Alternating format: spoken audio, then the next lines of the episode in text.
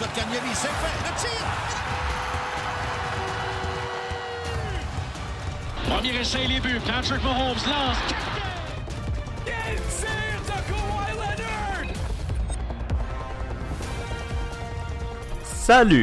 Salut! Vous écoutez un nouvel épisode de Casse à Casque avec Thomas, William et Farrell.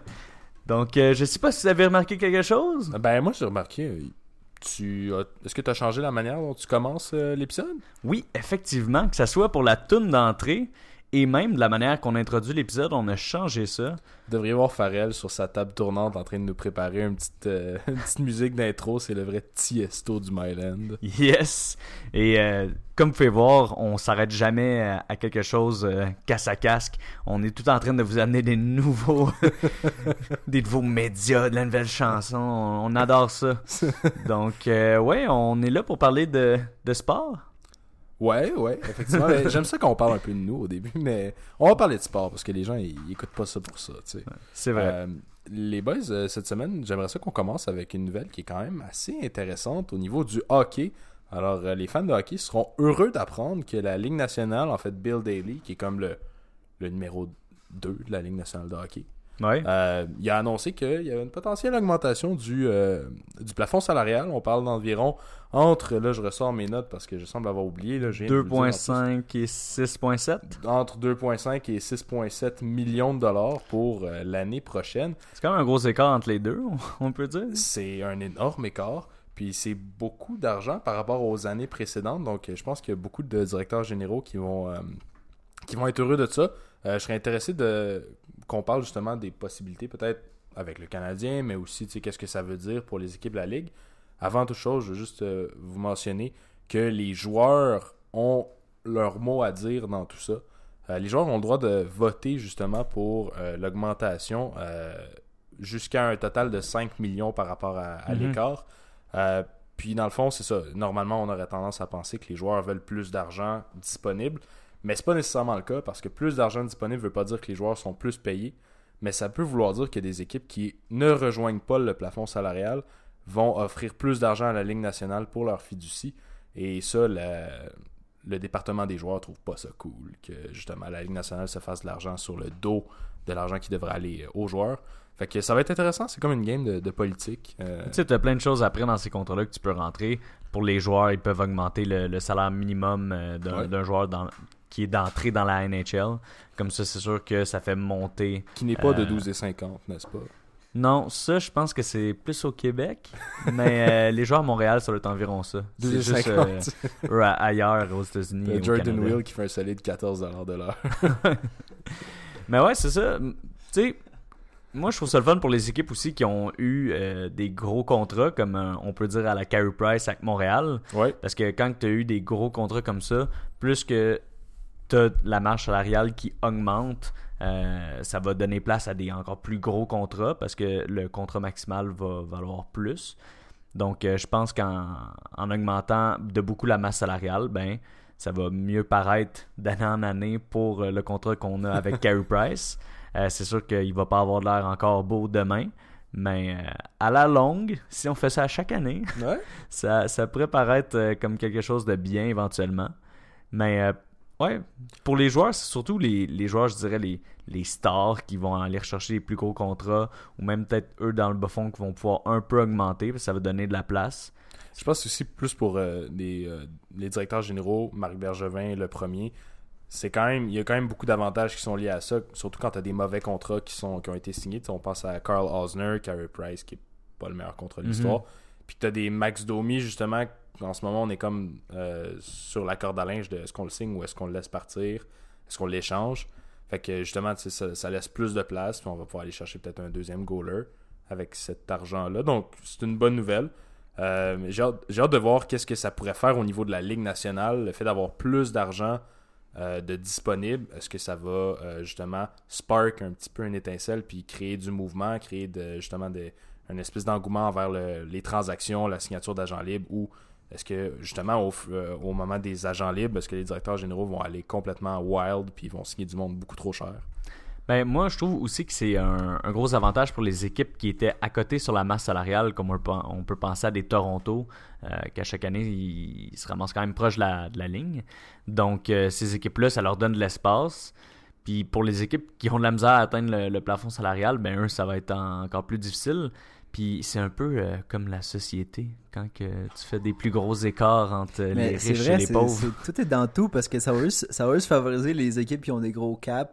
Mais tu sais, ça, ça veut pas dire que c'est les meilleures équipes parce qu'il y en a qui Non, ont, ils ont des, grosses, des grosses masses salariales puis que finalement ben, ils sont juste poches.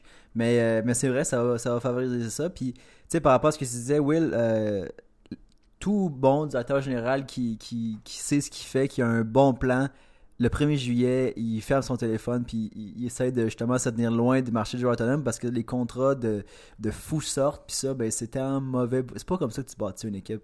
Il n'y a pas eu grand, gros, grosses franchises euh, dynastiques qui sont créées avec un, un- un joueur acquis le 1er juillet.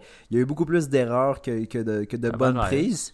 Euh, mais Tavares, c'est différent parce que Tavares, c'est, lui, c'est depuis le mois de mars qu'on y en, qu'il en parlait. tu sais, C'est pas, euh, c'est pas comme s'il est devenu euh, euh, joueur autonome le 1er juillet, puis euh, il y a quelqu'un qui a décidé de mettre trop pour lui. tu sais. Ouais, je pense pas que ça peut être trop pour payer Tavares. Toronto en ce moment se porte, rela- se porte pas super bien. Justement, peut-être aussi Ouais. par le fait qu'ils ont comme 40 millions de distribués en comme 4 joueurs. Ça, ça, c'est vrai, mais ça c'est justement ça se limite pas juste à Tavares, mais tu sais c'est vrai que je pense à eux puis je me dis hey doivent-tu avoir un, un- un sentiment de, de relief? Parce que là enfin ils vont pouvoir se payer un défenseur plus que 2 millions à l'extérieur de leur top 2 ou 3 tu sais.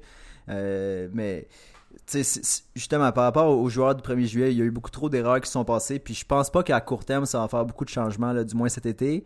Faut pas oublier non plus que le repêchage d'expansion s'en vient. Fait que tu sais euh, tout ça, on va peut-être le, le sentir là, dans les, les négociations de transactions parce qu'on va avoir un plus grand buffer, si je pourrais me permettre. Mais, euh, mais ça va être intéressant. Mais tout, tout ça pour dire que ça montre que la Ligue est, en santé. Euh, année après année, les, les, les activités, que ce soit le match des étoiles ou les matchs extérieurs, ça profite énormément à la Ligue. Ça développe le marché, les- le, le marché du hockey dans, dans les, des, des autres régions des États-Unis, comme sur, euh, dans la, la- la côte ouest américaine, par exemple. C'est bien fort là-bas. Fait que le, le hockey se porte bien, puis ça, c'est, c'est- en tant que fan, on peut se réjouir de ça. Oui, c'est vrai. C'est vraiment un bon point. Puis si on parle de hockey qui se porte bien, on peut parler aussi du hockey qui se porte moins bien. Je vois pas pourquoi on le ferait pas. Donc on peut parler euh, des Canadiens de Montréal. Ouh! Donc oui, donc on va poursuivre avec le segment La chronique.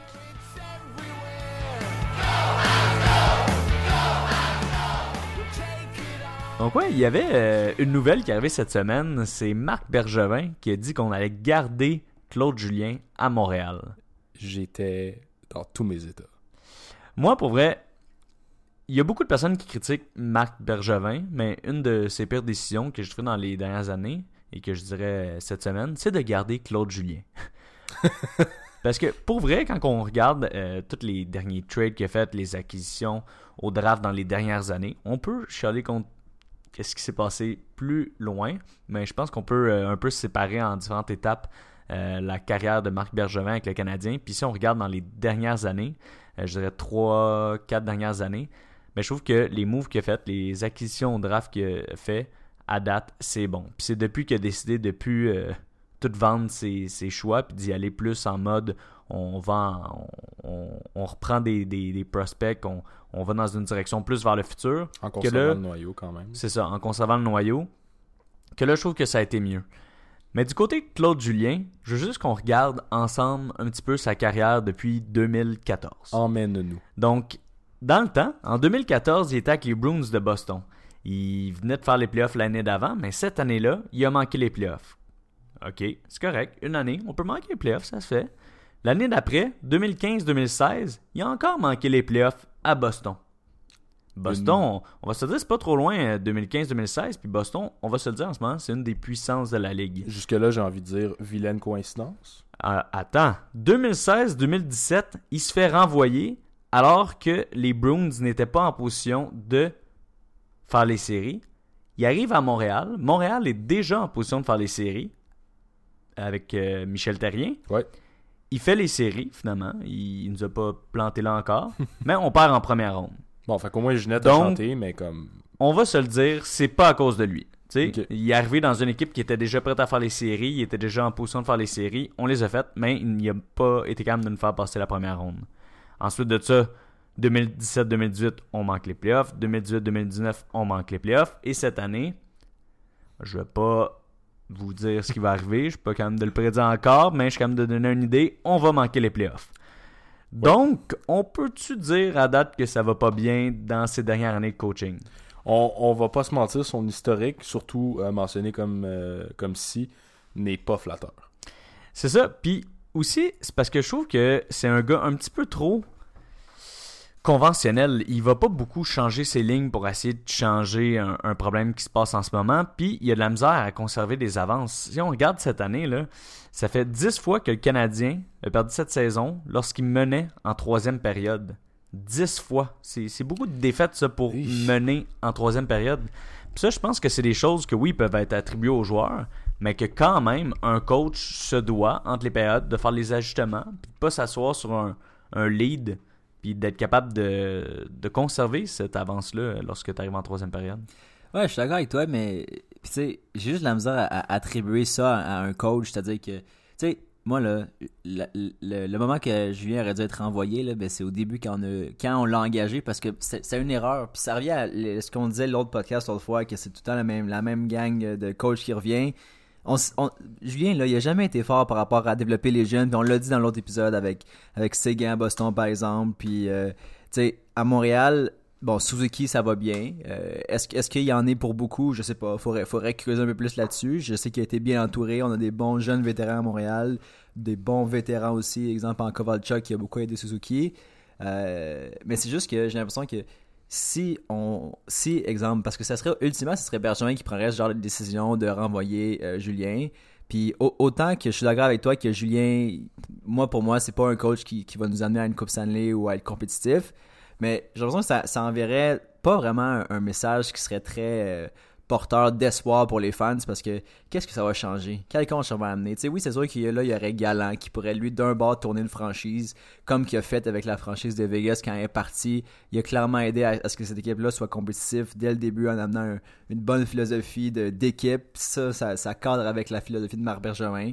Ça, je suis d'accord. Oui, on pourrait aller chercher dans ce coin-là.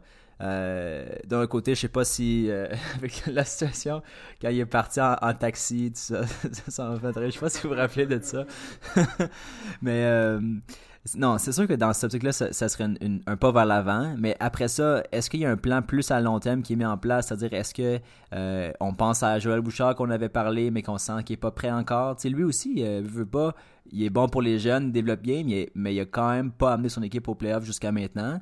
Euh, je pense qu'on veut, on veut le voir justement, on veut le voir batailler pour ça, on, on veut le voir euh, hustle avec les blessures, avec les rappels, puis c'est ça qu'il fait en ce moment Joël Bouchard, puis il est dans la course, puis ma- tu sais je trouve qu'il fait une bonne job en ce moment justement de donner toutes les meilleures chances à son club. Puis tu sais tout ça pour dire, parce que là, on- je m'éloigne un peu du sujet de, de Claude Julien. C'est juste que moi, je trouve que ça enverrait pas nécessairement le bon message. C'est-à-dire que si je devais faire du ménage, ben moi, je le ferais au complet. Puis, tu sais, Marc Benjamin, il a, il a été bon à aller chercher un choix de deuxième ronde contre Scandella, mais c'est pas, pas un, un choix de deuxième ronde contre Scandella qui va me faire oublier le fait qu'on ne fera pas les playoffs pour la troisième fois, je pense, pendant les cinq dernières années ou quatre Oui, même. mais justement, on, a commencé à arrêter de faire les playoffs quand Julien est arrivé, puis Bergevin, Mais à date, je pense il pas a, que ça va il a à- fait des bons moves. Quand on, on regarde, si on regarde le, le trade de, de Pacioretty, est-ce que tu penses qu'on est gagnant ou on est perdant de ça? Ben, On De est plus en plus- gagnant. Ben, je sais pas. On, on est gagnant, mais est-ce que, est-ce que Vegas est perdant? Je pense pas. Je pense Ben, pas que Vegas est perdant. Je pense que ça a été vraiment un win-win. bien, mais c'est. En ce moment, est-ce que Pacioretty ferait une différence à Montréal? On a Tatar qui est en train de produire, puis on a Non, Suzuki mais- qui est en train ça- de produire. ça, on a deux joueurs qui produisent, Ouais. puis en plus, on avait eu un choix. C'est ça, mais euh, je suis d'accord avec toi que on était gagnant dans la mesure où est-ce que ça a été un bon trade pour Montréal. Je pense pas que ça a été un mauvais trade pour Vegas. Je pense qu'ils sont très satisfaits du rendement de Pacioretty en ce moment. Mais tu sais, à la limite, les, les trades win-win, il y en a très peu dans la ligue. Fait que nous, dès qu'on a un win de notre bord, on va le prendre. Puis ça, chapeau à Bergevin, ça a été bon. Tu sais, il a fait des bons coups. Weber, Il, il a, Subban. il a fait des euh, bons coups. Puis Weber Subban, c'est un autre, euh, un autre coup qui a été bon. Puis Petrie, puis euh, ci, puis ça. Puis ça, je suis d'accord. Mais, mais c'est je pense juste que si on l'amène la colonne des mauvais moves, oui, mais à un moment en donné, c'est c'est quoi ultimement comment, comment on va faire pour. pour euh, tu sais, si on donne des, petits, des petites bonnes notes par-ci par-là, mais ultimement, euh, l'objectif, c'est pas de, de faire un beau petit chemin puis qui nous amène à- vers un mur où est-ce qu'on fait jamais les séries, tu sais. Mais si c'est là que je pense que c'est plus la, la job du coach. Quand tu as une équipe avec laquelle, euh, justement, Bergevin n'arrête pas de le répéter, il pense que cette équipe-là peut, être, peut faire ça quelque chose. lui, il pense ça, mais mettons, tu mets n'importe quel coach, tu mets John Tortorella à Montréal, euh, puis tu lui dis amène l'équipe en playoff, est-ce qu'il l'amène avec les effectifs qu'il a? Moi, je pense que oui, parce que quand tu regardes à Columbus, qu'est-ce qui se passe avec le, le type de joueur qu'il y a là, ben, je trouve qu'on a un meilleur roster à, à Montréal. Quand tu regardes les Islanders avec Barry Trotz, Ouais. euh, je trouve qu'on a encore un meilleur effectif qu'eux à Montréal. Donc, je pense pas que c'est un problème de les joueurs que le GM était capable d'apporter dans l'équipe. Je pense que c'est un problème de culture que le coach est capable de faire avec les joueurs. Dans, dans ce débat-là, j'ai tendance à me ranger un peu du côté d'Alex à ce niveau-là. Je pense que. ça, ça me fait plaisir. Euh, je pense que Bergevin, je suis quand même relativement content de, de plusieurs moves. Euh, je pense juste à même Ben Chiarot cet été, qui est la signature la plus inoffensive de l'histoire. Ben, on a retrouvé un défenseur top 4 en ce moment. Kovalchuk. Bien, Kovalchuk. Je pense que c'est un bon euh, GM. Là où j'ai eu de la misère, puis là, ce qui m'a rendu frustré justement de voir que Julien était, avait une- un poste garanti. Bon, on s'entend, il dit qu'il va le garder, c'est peut-être pas 100% ça qui va arriver. Ouais, C'était juste pour la fin de la T'sais, saison. il avait pour, déjà euh, dit qu'il traderait pas Subban comme deux jours avant de l'échanger. là. Ça se peut qu'il qu'il le laisse partir.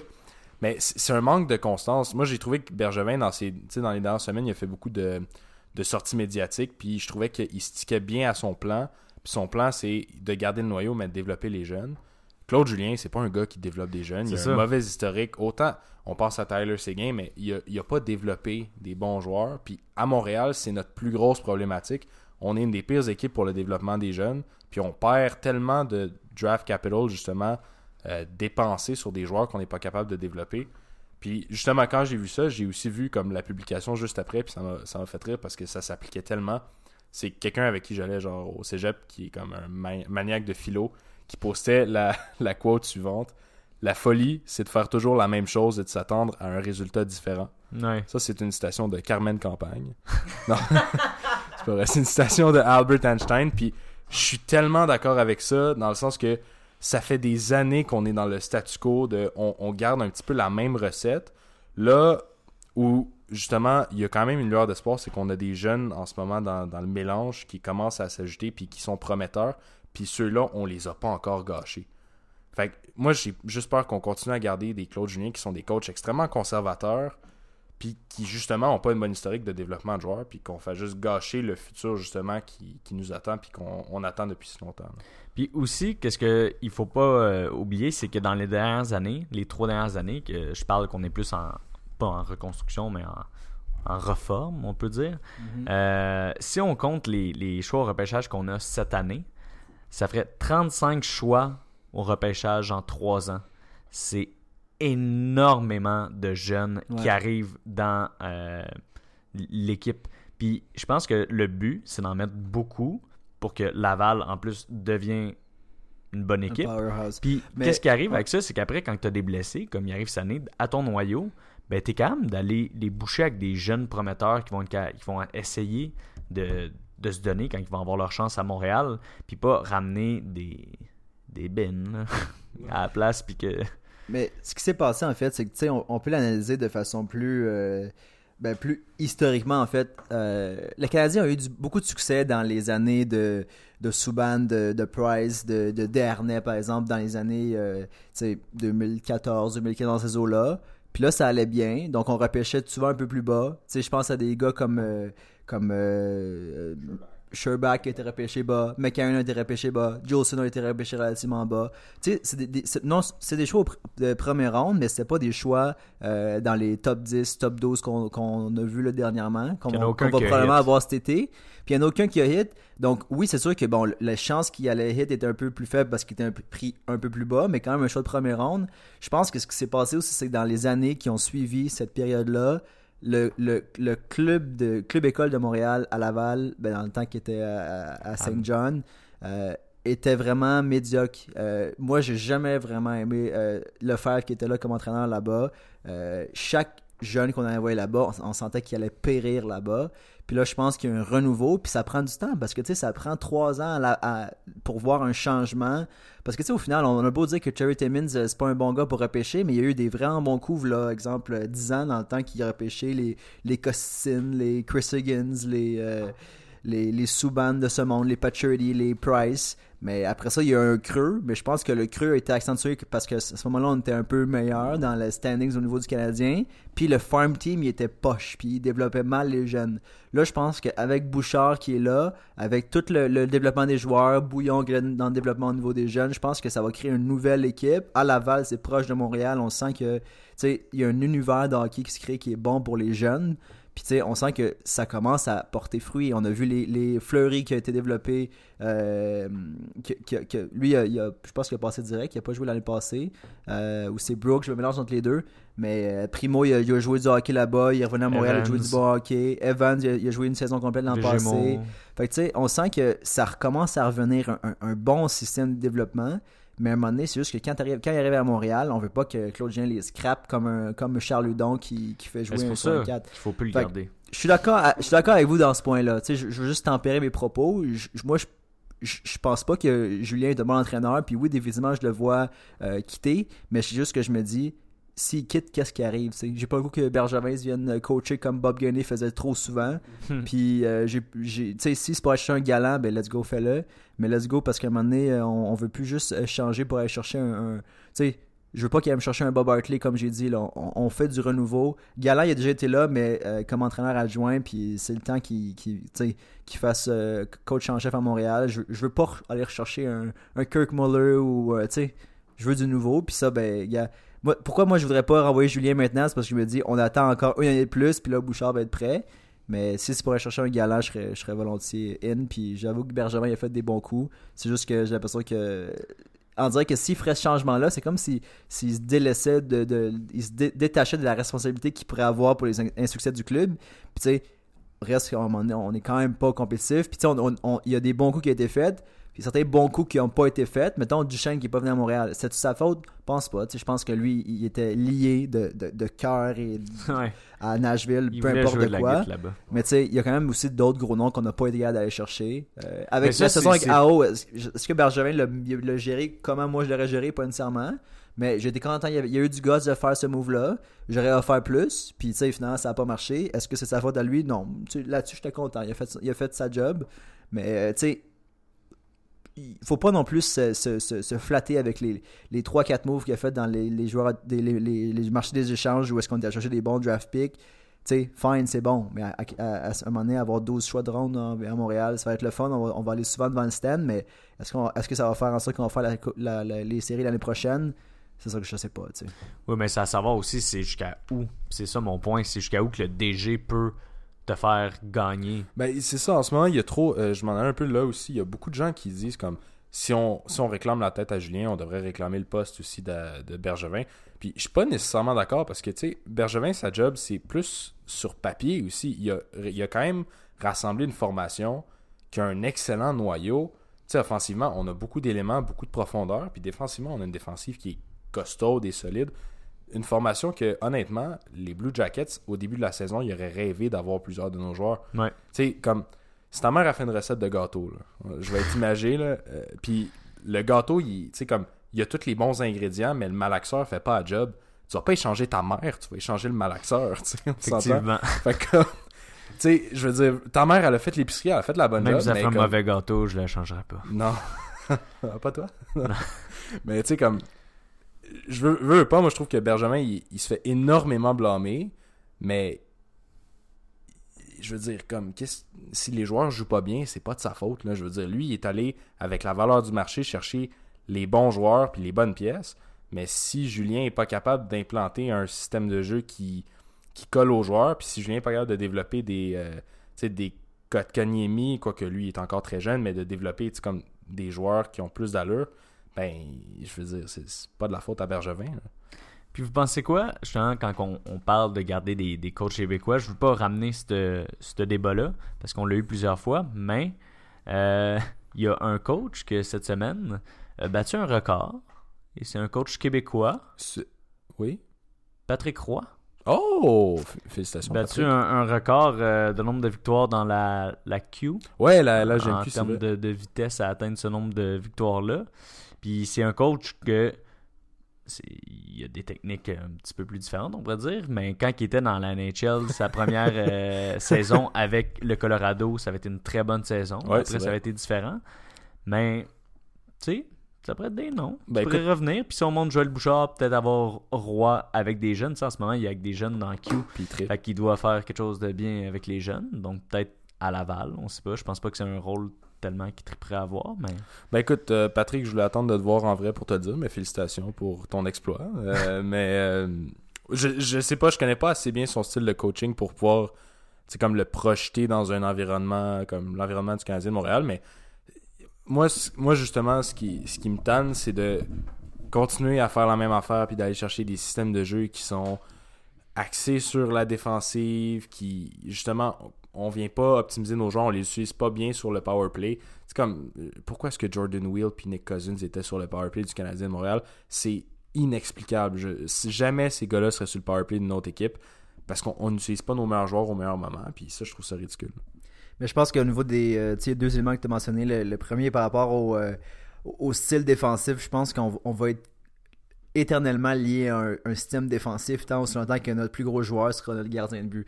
Euh, on, on veut tellement bon miser bon là-dessus. C'est-à-dire qu'on se dit, notre plus gros asset est des nets, il faut le protéger, puis on part de là. On bâtit avec deux gros pions en défensive, qui, exemple, Weber et, euh, et bon, en ce moment, c'est Patrice. Donc, c'est pour ça que je pense qu'on n'a pas voulu l'échanger. On se verrait pas avoir une défensive si vulnérable, puis, euh, tu sais, miser sur une offensive qui a besoin d'aide, justement, par rapport à- avec la relance défensive. Euh, donc, c'est ça, c'est un point. Par rapport à l'autre élément, je voulais mentionner Roy. Euh, impossible que ce gars-là vienne à Montréal. Je serais vraiment très surpris. Pourquoi? Parce que ce gars-là, une chose qui n'a pas marqué, marché au Colorado, c'est que c'est un coach de junior qui est habitué de faire tout. Il est habitué d'être coach, il est habitué d'être GM. Puis lui, ce qui a fait des flamèches, c'est qu'il voulait, il voulait prendre des décisions qui, n'appartenaient pas à, un coach de la nationale. Il y a pas, c'est pas comme au football où est-ce que euh, il y a des coachs qui décident de faire le GM aussi. Dans la Ligue nationale, ça marche pas comme ça. Si t'es coach, t'es coach. Si t'es GM, t'es GM. Euh, puis je pense que c'est ça qui a fait euh, moins bien marché pour lui au Colorado. Un jour, peut-être qu'on va avoir un, un système Montréal qui va le permettre. Mais je pense que lui, tu sais, il a fait son temps dans, la nationale, puis il cherche pas le fame. Il, a le fame, en fait, à, Québec. Il est la vedette là-bas, il pète des coches, puis il, est bien comme ça. Est-ce que c'est un mauvais coach? Non, c'est un excellent coach, puis il a sa manière à, coacher un peu à la Tortorella, dans le sens très flamboyant. Mais c'est sûr que pour, un- pour un marché montréalais où est-ce où est-ce qu'on où est-ce que Bergevin mise sur la discipline, sur l'attitude, ce serait, ce serait un peu de cocasse que ton coach ait un peu de problème d'attitude. Ouais, mais moi je le voyais plus du fait qu'on a justement 35 choix au repêchage qui s'en viennent. Donc d'avoir quelqu'un qui est habitué avec des jeunes puis qui aime des driver puis des pousser à leur meilleur, un peu comme Tortorella il est capable de faire en ce moment avec les, les Blue Jackets. On a tellement de choix, mais moi, j'ai encore dans mon, euh, dans mon petit cœur un- une lueur d'espoir que peut-être qu'au repêchage, on va être surpris puis qu'on va avoir fait un- une transaction. euh, comme on aurait échangé plusieurs de ces choix-là pour en acquérir un meilleur. Mais J'aimerais beaucoup ça. J'aimerais beaucoup ça, mais bon, c'est comme. Faut pas se faire d'espoir non plus, là, ça va probablement pas arriver. là. Donc, euh, il y avait un dernier sujet euh, qui n'a pas rapport au Canadien, mais qui était dans la NHL. Donc, Ouais. je voulais qu'on on en parle. C'est le MVP de la saison. Donc, j'aimerais Ouais. que, un à un, on dise qui qu'on pense qu'en ce moment est le MVP de la saison. Euh, on pourrait passer un petit peu rapidement aussi sur le Calder. C'est un sujet qu'on a un petit peu plus touché dans les derniers podcasts. Ouais, Quinn Euh, Hughes a fait une déclaration intéressante cette semaine aussi. Oui. Il est coq, mais. Euh, J'ai bien aimé. Je Moi pense aussi, j'aime ça, on dirait Il n'y a aucun joueur qui a mieux joué que moi dans les 30 dernières euh, parties. Exactement. Puis honnêtement, il n'y a pas de tort au niveau des recrues. Là, Ouais. il est. J'ai rien à dire. Je veux dire, il est dominant, il est rapide, a une belle relance. Donc, euh, je sais pas si on va passer beaucoup de temps sur le Calder, mais moi, c'était Quinn News, ma réponse. Euh, euh, Mais moi, ce que je trouvais. euh, je pense que la course est encore serrée avec Ouais, Macar parce que y a comme 8 matchs de moins de jouer. Puis en termes de points, c'est quand même similaire. Donc peut-être que Macar pourrait Mhm. comme venir le battre à la fin de la, à la fin de l'histoire puis remporter par le fait qu'il il va avoir plus de points. Mais je, je pense pas qu'il y a personne d'autre qui menace ces deux gars-là. là. Et du côté de Thomas?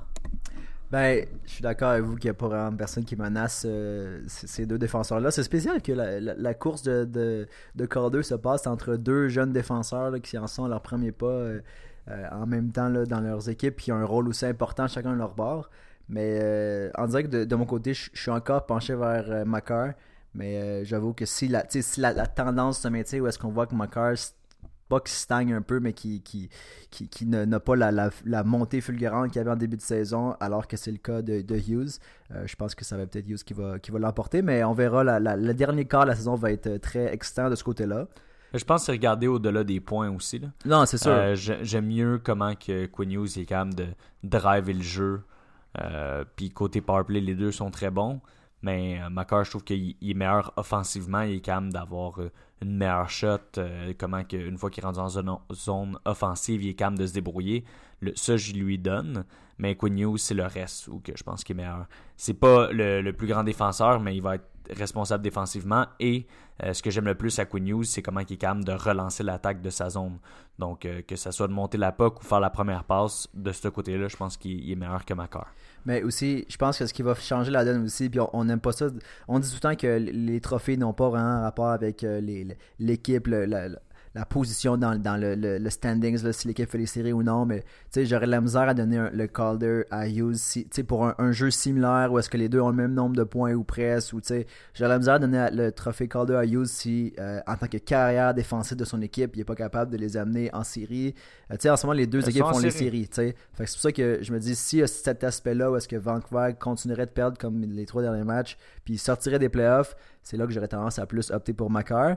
Mais c'est sûr que, tu sais, Makar au Colorado, on y en demande peut-être un peu moins aussi avec tous les machines offensives qu'il y a là-bas euh, versus Hughes, où Hughes, il y a eu des blessures en, en- Ouais. en- en- Bezer. en attaque à Vancouver, puis il y a eu vraiment eu à step up. Fait que, tu sais, c'est vrai que dans cette optique-là, je pense que Hughes a vraiment pris les bouchées doubles dans la dernière semaine, puis ça paraît. Euh, fait que, ça va être, comme je dis, vraiment intéressant. Puis Mais pour moi, le- ton point, je Ouais. le considère pour le MVP, mais je le considère pas pour le Calder.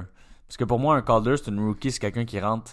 Oui, il va changer pour son équipe, puis il va être important, mais je, le, je lui demande pas d'être euh, le joueur, le, le most valuable player de son équipe.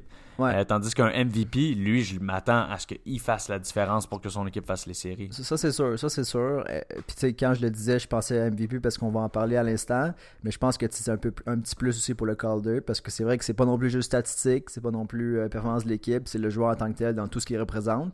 Mais tu sais, c'est rare aussi que dans les, les, les, les, les awards qu'on donne, on valorise beaucoup le jeu défensif. C'est rare. Il y a un trophée pour ça, euh, qui est le Selkie, si je ne me trompe pas.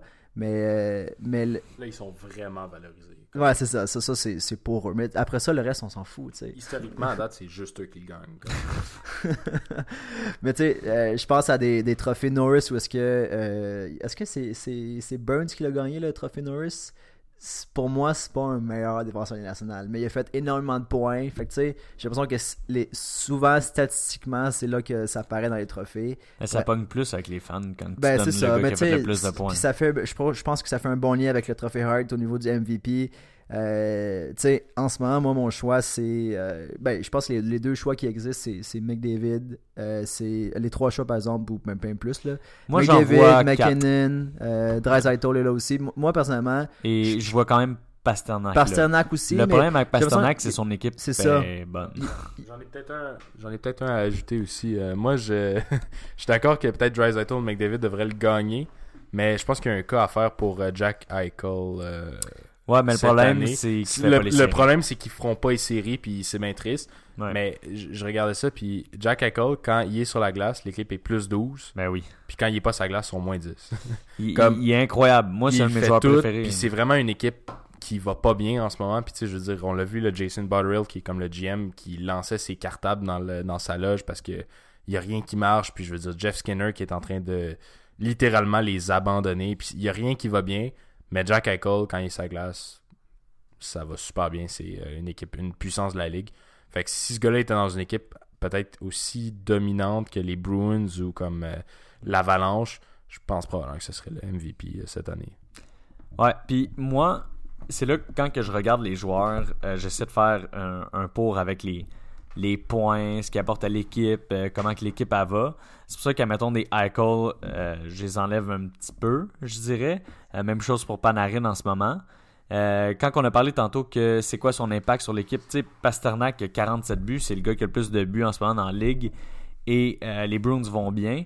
Mais pourquoi moi c'est pas mon MVP, c'est étant donné que je il, il joue avec des marchands, des bergerons, c'est plus facile faire des points puis être dominant quand tu as une équipe comme les Bruins Ouais. avec toi. Euh, là, quand on va voir par contre des Dry Saddle ou des McDavid, que les Oilers font les séries et que l'équipe en tant que telle est pas tant bonne, on s'entend que c'est ces deux joueurs-là à eux qui font pratiquement l'équipe en ce moment, ben c'est c'est là que je trouve que ça fait un, un meilleur cas. Puis après ça, il y a McKinnon, qui je pense qu'il restait là-dedans, Ouais, que qui- je pense qu'il y aurait une chance. À Grant Hannon, qui a été beaucoup blessé euh, cette saison, qui est encore blessé en ce moment, euh, je trouve que McKinnon, il, il met quand même beaucoup de l'équipe euh, sur son dos. Puis en ce moment, ils vont super bien. Puis ils font les séries. Donc, j'aurais tendance à vouloir dire McKinnon parce que je l'aime beaucoup, mais je peux juste pas ignorer le fait que Drysdale ait 20 points de plus en 108 ce moment, points en ce moment. Ça n'a aucun sens. Puis Ça- il a été capable de performer Ouais. comme un malade, même quand McDavid était pas là. Fait que cette excuse-là qu'on a toujours pour Drysdale du fait qu'il joue avec McDavid, ben quand il est pas là, puis l'an passé aussi quand McDavid n'a pas été là, il était autant bon, même il posait encore plus parce que là c'était lui le gars sur la glace. Donc moi pour vrai en ce moment, j'ai pas le choix de dire Drysdale. Ouais, moi, c'est mon choix aussi. Tu sais, il s'enligne pour une campagne de 130 points et plus. Euh, tu peux pas ignorer ça. Il y, a, combien de saisons de 130 points dans les euh, 15, 20, 30 dernières années? Pas beaucoup, en fait. Fait que euh, c'est mon choix aussi. C'est juste. C'est juste beau de voir en ce moment les deux plus gros marqueurs, les deux, plus, les deux marqueurs avec le plus de points de la même équipe. Euh, puis en fait, la statistique qui est la plus représentative, qui est la plus flatteuse, si on peut l'accorder, là, pour, pour euh, Draisaitl et McDavid, c'est de voir les Oilers en série en ce moment. Ils ont tellement bûché fort là, pour y arriver. Ouais. Je pense que c'est c'est c'est un- une organisation qui a- qui qui l'a pas eu facile là, au niveau des, des fans et tout ça. Euh, parce que bon, les- facilement, moi j'aurais décroché. Là, on parle du Canadien, mais les Oilers, euh, au niveau des, des flops, puis au niveau des GM puis des coachs qui n'ont pas fait la job, je pense qu'ils sont pires que nous.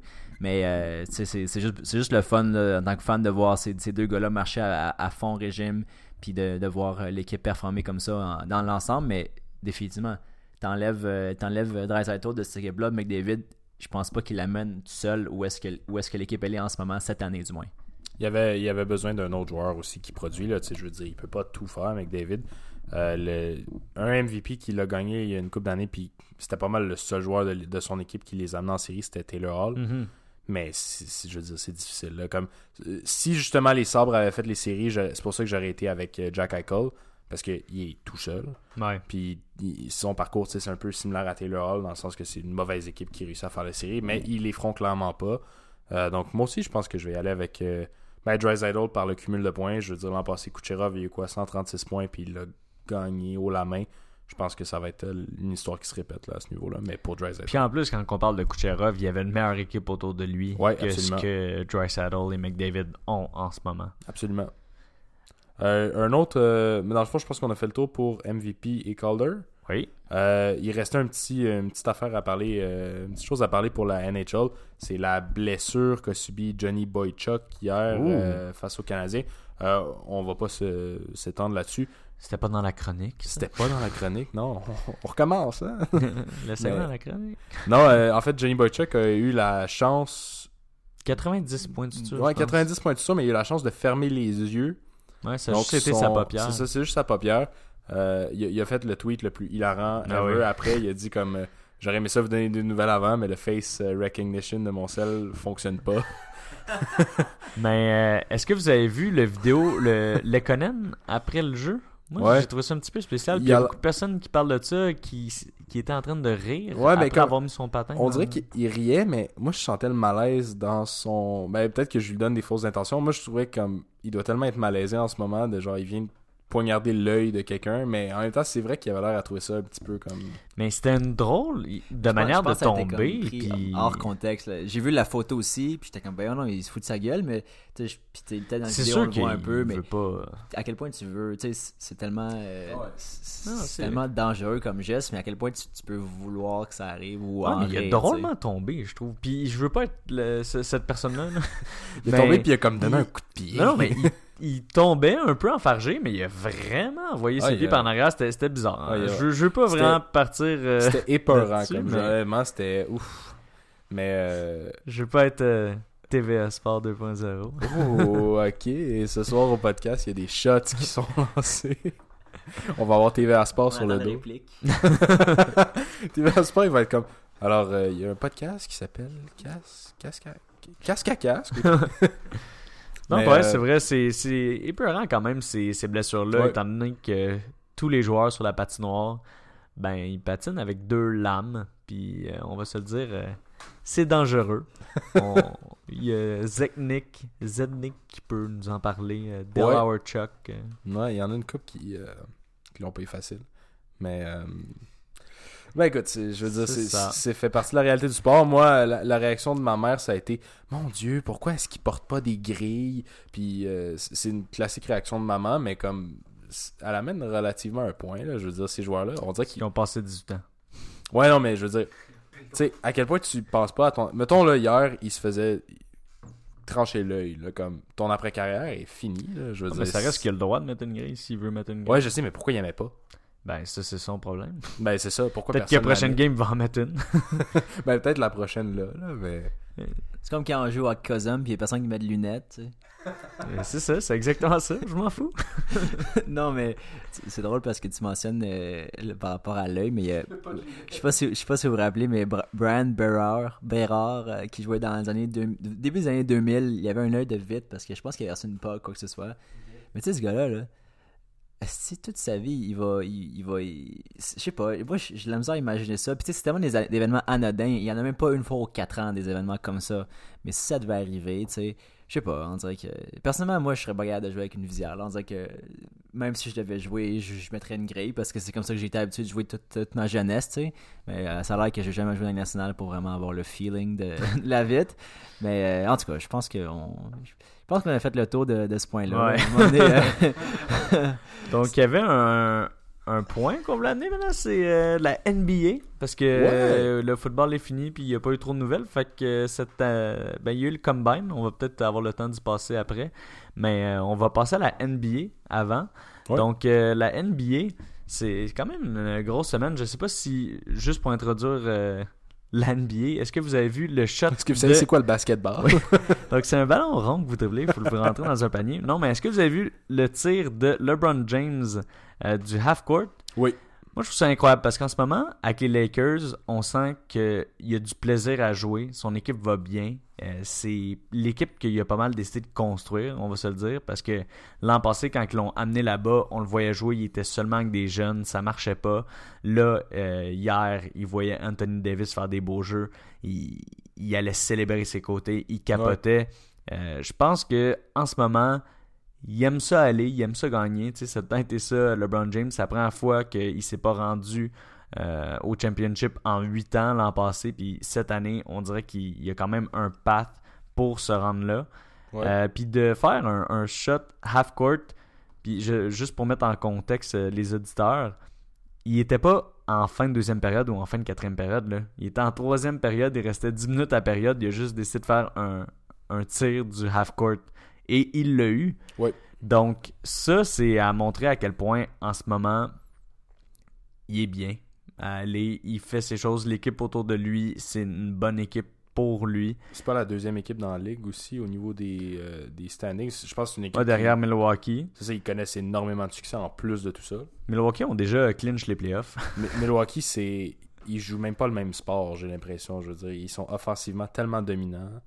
Ça pas. D'ailleurs, on a fait un- une publication sur Giannis euh, cette semaine. Euh, je dirais pas quel réseau, devinez. Mais oui, c'est ça. Donc, euh, les autres points que je voulais amener, je voulais qu'on parle un petit peu des Raptors. Les Raptors, que ils, vont bien, mais dernièrement, ça a été un petit peu plus difficile que dans les derniers mois. Tu sais, c'est- pas difficile, mais euh, 6-4 à leurs leurs 10 derniers matchs. Quelques blessures. Mais qu'est-ce que ça a apporté? On a, on a pu voir OG Anunobi faire euh, des gros matchs. D'habitude, dernièrement, on, on- c'était souvent des Pascal Siakam qu'on voyait faire des matchs de 30 points et plus. Mais là, ça a laissé l'espace à un autre jeune qui peut Mhm. se démarquer puis qu'on voyait beaucoup de potentiel euh, dans les dernières années. Puis les Raptors qui ont quand même la troisième meilleure fiche de la ligue.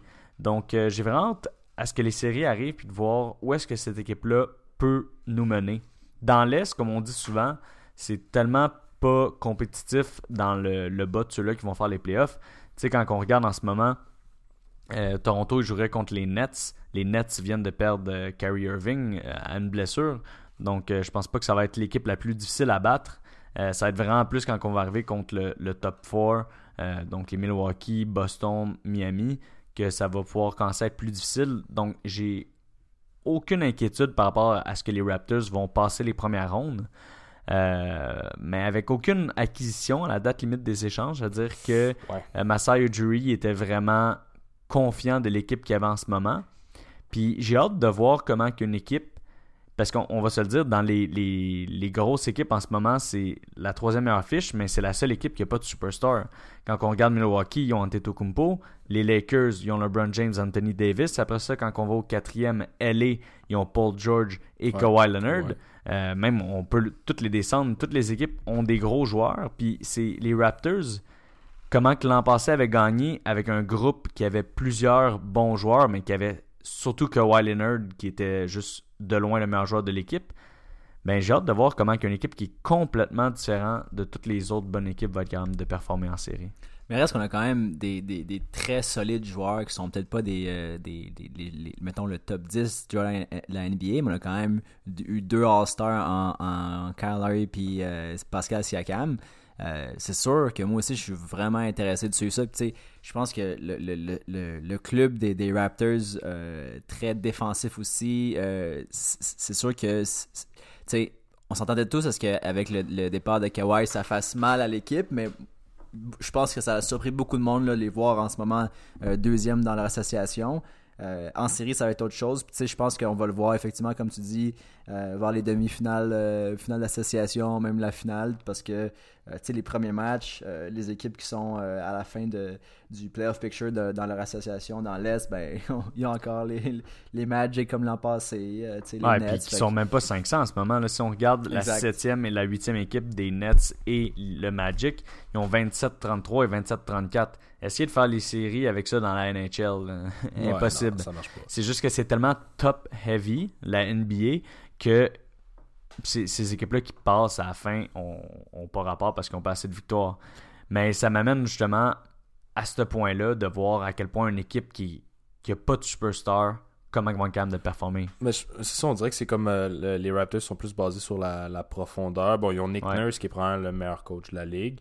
Mais, euh, tu sais, c'est.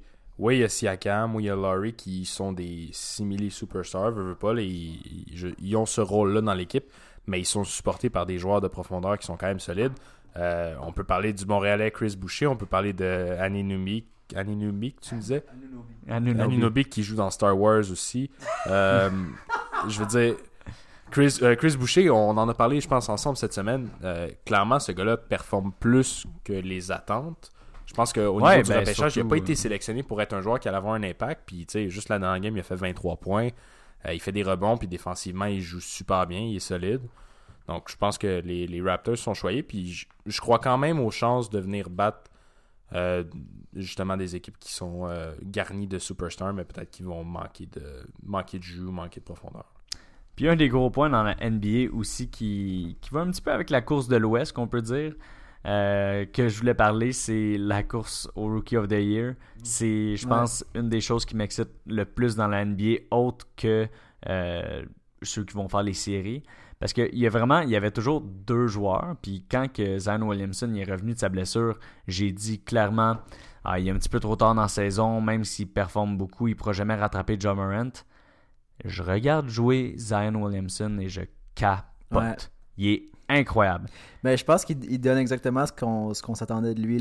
C'est-à-dire, il, il- il, vraiment pas le même style que Jamorant. Jamorant, tu sais, pour lui, il arrête pas de dire qu'il s'en fout du, euh, du Rookie of the Year, puis c'est pas important pour lui. Je pense qu'il s'est fait une solide avance là, dans, dans, dans ce, ce, ce- ce débat-là. Mais Zion, avec tout- toute son, son, son- sa puissance, sa présence là, euh, pour les rebonds devant, devant le, le board, c'est une machine à highlight. Puis pour nous, on est juste content parce qu'on en publier de temps en temps. Ça- tu sais, on, on les regarde, puis on les republie, puis on, on trouve ça fou. Fait que, tu sais, c'est sûr que oui. Puis euh, John Morant, qui en fait des très beaux aussi. Ouais. Mais c'est juste que je sais pas, tu sais, quand tu regardes les seules mauvaises games que Zion a eues, c'est parce qu'il y avait soit LeBron James direct sur lui ou Antetokounmpo direct sur lui. Il a quand même réussi à faire euh, tu sais, euh, une bonne quantité de points là, contre Ouais, LeBron, mais c'est plus euh, les field goal percentage qui Ouais. commencent à être nuls contre les vraiment bons défenseurs. Mais quand un, un- une recrue, c'est beaucoup plus difficile. Puis t'as pas encore eu le temps de t'ajouter à tout. mais c'est moi comment il est capable de tasser n'importe qui Ouais. très facilement. Non, effectivement. Puis, tu sais, il y a beaucoup de choses qui, euh, qui se passent en ce moment dans la planète du basket. Puis, on avait parlé tout le long de la saison. euh, on avait un peu, en fait, délaissé le basket tout en le gardant du coin de l'œil. Puis, ben, on, on vous le rappelait de temps en temps, à chaque semaine, que le basket allait devenir de plus en plus intense, de plus en plus parlé dans notre podcast vers la fin de la saison. Puis là, c'est le cas. Euh, le Combine, on, on, pourrait en parler un petit peu, mais bref, c'est un des événements très espacés dans la saison morte du football où est-ce qu'on regarde un- du coin de l'œil, mais c'est pas non plus euh, ce, qui, ce qui nous fait le, le plus de discussion. Là, en ce moment, on est dans la, la- la pleine course aux séries là, du côté, euh, bah, je, je veux pas dire du Canadien, mais de la Ligue nationale en général. C'est- Ouais. sûr que du côté de la NBA, on va commencer à en parler de plus en plus. Euh, on apprécie votre intérêt aussi pour, euh, pour ça. Puis tu sais, on a beau dire ce qu'on veut au niveau des les Raptors, ils, ils sont compétitifs. L'an passé, il n'y a pas grand monde qui disait qu'il allait remporter le championnat. Puis tu sais, après ça, une fois que tu as, les deux pieds des séries, ben, il y a plus- tout, tout peut arriver. Tu sais, moi, j'ai juste hâte à la confrontation contre, euh, contre Giannis et Milwaukee si ça a lieu pour qu'on puisse tout donner comme contre les, comme contre les Warriors puis voir Mhm. parce qu'au final ça va être ça notre, notre, notre vraie finale si on est capable de, de, de les battre pour moi ils vont avoir gagné leur saison je, je m'attends pas à un autre titre euh, de leur côté mais euh, On tu sais, sait jamais. d'aller affronter euh, euh, soit Kawhi ou soit euh, LeBron Ah, en Kawhi, ça serait le fun. ce serait quand même le fun. Pour moi, la saison serait gagnée du côté des Raptors. Mais bon, il y a beaucoup de basketball à jouer encore une fois, mais on va en parler de plus en plus. Euh, Farrell, avais-tu deux, trois mots à dire euh, par rapport au Combine? Euh, rapidement, je trouve qu'il y a eu des winners et euh, un, Oh euh, my god, oui. un loser, je pourrais dire. Que, euh, y- ben, il y en a un. Parce que qu'est-ce qui arrive avec le combine? Pour moi, ça va pas faire passer quelqu'un qui était en quatrième ronde en première ronde. Non. Euh, ni faire passer quelqu'un que j'avais un grade de première ronde à euh, quatrième ronde. Tu sais, ça va pas dans ce sens-là. C'est vraiment plus pour dessiner entre deux joueurs que ah, lui est meilleur, lui est moins bon, ou juste faire monter quelques steps un certain joueur, euh, de certains joueurs. Donc, euh, un joueur en particulier que j'ai beaucoup aimé dans le combine, puis c'est peut-être pas lui que tout le monde a en tête, mais je vais parler de lui que tout le monde a en tête après. Mais moi, c'est Isaiah Simmons. Ah oui. Donc, euh, le linebacker de Clemson que j'ai capoté partout dans toutes les épreuves qu'il a faites. Il a été excellent. Euh, donc, pour moi, au début, c'était un prospect top 10, je dirais. Puis là, en ce moment, dans ma tête, c'est un prospect top 5. Puis sa particularité à lui, c'est qu'il est extrêmement polyvalent. Il peut faire, tu sais, il est versatile. Il peut faire plusieurs rôles dans une défense parce que c'est un gars qui est très agile aussi puis très rapide. Mais euh, ah wow, il est malade. Donc, euh, un deuxième joueur que je voulais parler, puis c'est lui que pas mal tout le monde attend, c'est Henry Ruggs III. Oh. Donc, euh, qui a eu un. On attendait tout son temps au euh, 40-yard dash. Il n'a pas été capable de battre John Ross, mais il a quand même fait un 4-27, ce qui est très rapide. Puis, qu'est-ce qui arrive avec euh, Henry Ruggs, c'est que c'est pas non plus seulement un, un speedster qu'on pourrait dire. Ça reste un très bon euh, receveur de passe, donc Ouais. il devrait partir euh, en première ronde cette année. Mais ce qui le démarque le plus, ça reste sa vitesse. Mais ça va être une ronde, première ronde intéressante au niveau des receveurs de passe, un peu similaire à celle de, il y a quelques années avec les Odell, euh, Ouais, Evans, Odell. tout, que- il y a beaucoup de superstars Watkins. qui vont ressortir. Je pense à CD Lamb, que moi je suis en amour avec depuis, Ouais, c'est des- mon préféré, depuis moi. tellement longtemps. Euh, tu viens de parler de Ruggs qui est extrêmement rapide. Puis justement, on, on vous prépare quand même des analyses assez poussées sur euh, Ouais. la grande majorité de ces joueurs-là. Donc si ça vous intéresse autant que nous, ça va être. je pense que ça va être pertinent pour vous de suivre le podcast puis de nous écouter de plus en plus. Mais euh, je suis tout à fait d'accord avec toi, Farrell. euh, Deux euh, belles prestations. C'est qui ton perdant par Ben, curiosité? je veux juste finir avec mon dernier gagnant. Ah oui, C'est Tristan Wirfs. Donc, le O-line, il y avait des vidéos de lui qui est capable de sauter à l'extérieur des piscines. Je trouve ça malade. Ouais. Jamais j'imaginerais que quelqu'un serait capable de faire ça. C'est c'est fou. Puis c'est un O-line. Puis moi, j'aime ça voir des O-line qui sont vraiment, mais vraiment athlétiques. Euh, donc, c'est lui qui m'a un petit peu le plus euh, surpris dans le combine. Puis ça fait que dans mes O-line, il monte pas mal dans mes, mes tops dans le draft. Euh, L'autre, lui qui m'a déçu, j'ai de la un petit peu à dire son nom, puis j'ai essayé de retrouver son prénom. Parce qu'il y a un qui écrit AJ sur Internet. Mais en tout cas, AJ Epenenza. Donc, euh, c'est. Épais? Non, c'est pas ça que je veux dire. Donc, euh, c'est un, un rusher pour Iowa. Euh, puis, dans le fond, c'était un des rushers qui était le, le mieux. le mis le plus haut dans le draft pour les, les rushers à la défensive. Puis, qu'est-ce qui est arrivé, c'est que son temps de, de combine au 40 yard dash a été très médiocre, on pourrait dire. Donc, il a fait au-dessus de 5. Puis, Hmm. pour moi, au-dessus de 5 pour un rusher, euh, c'est pas ce que je m'attends. Donc, il a fait 5.04. Puis, euh, pour moi, un rusher qui avait autant de talent que ça, puis que je voyais autant partir haut, à faire un, un temps aussi bas, euh, c'est là que lui va descendre beaucoup plus sur mon board. Ouais. Puis c'est c'est vraiment le seul que ça a été majeur comme ça que j'ai pas aimé. Il y en a que j'ai eu des déceptions, mais je vais jamais baisser quelqu'un autant comme j'ai dit au début, juste à cause du combine. C'est super intéressant. Euh, je pense que ça fait le tour pour euh, l'épisode de cette semaine, messieurs. Je vous encourage à aller suivre la page Instagram si c'est pas déjà fait. Puis si un épisode par semaine c'est pas assez pour vous, mais vous allez réécouter l'épisode de la semaine dernière. On recevait Jay Fournier. Euh, un très bon épisode. Vous avez parlé du Canadien de Montréal en masse. C'est super intéressant. Un gros merci à Jay Fournier pour, pour avoir participé. Puis je, je vous souhaite une bonne semaine à tous.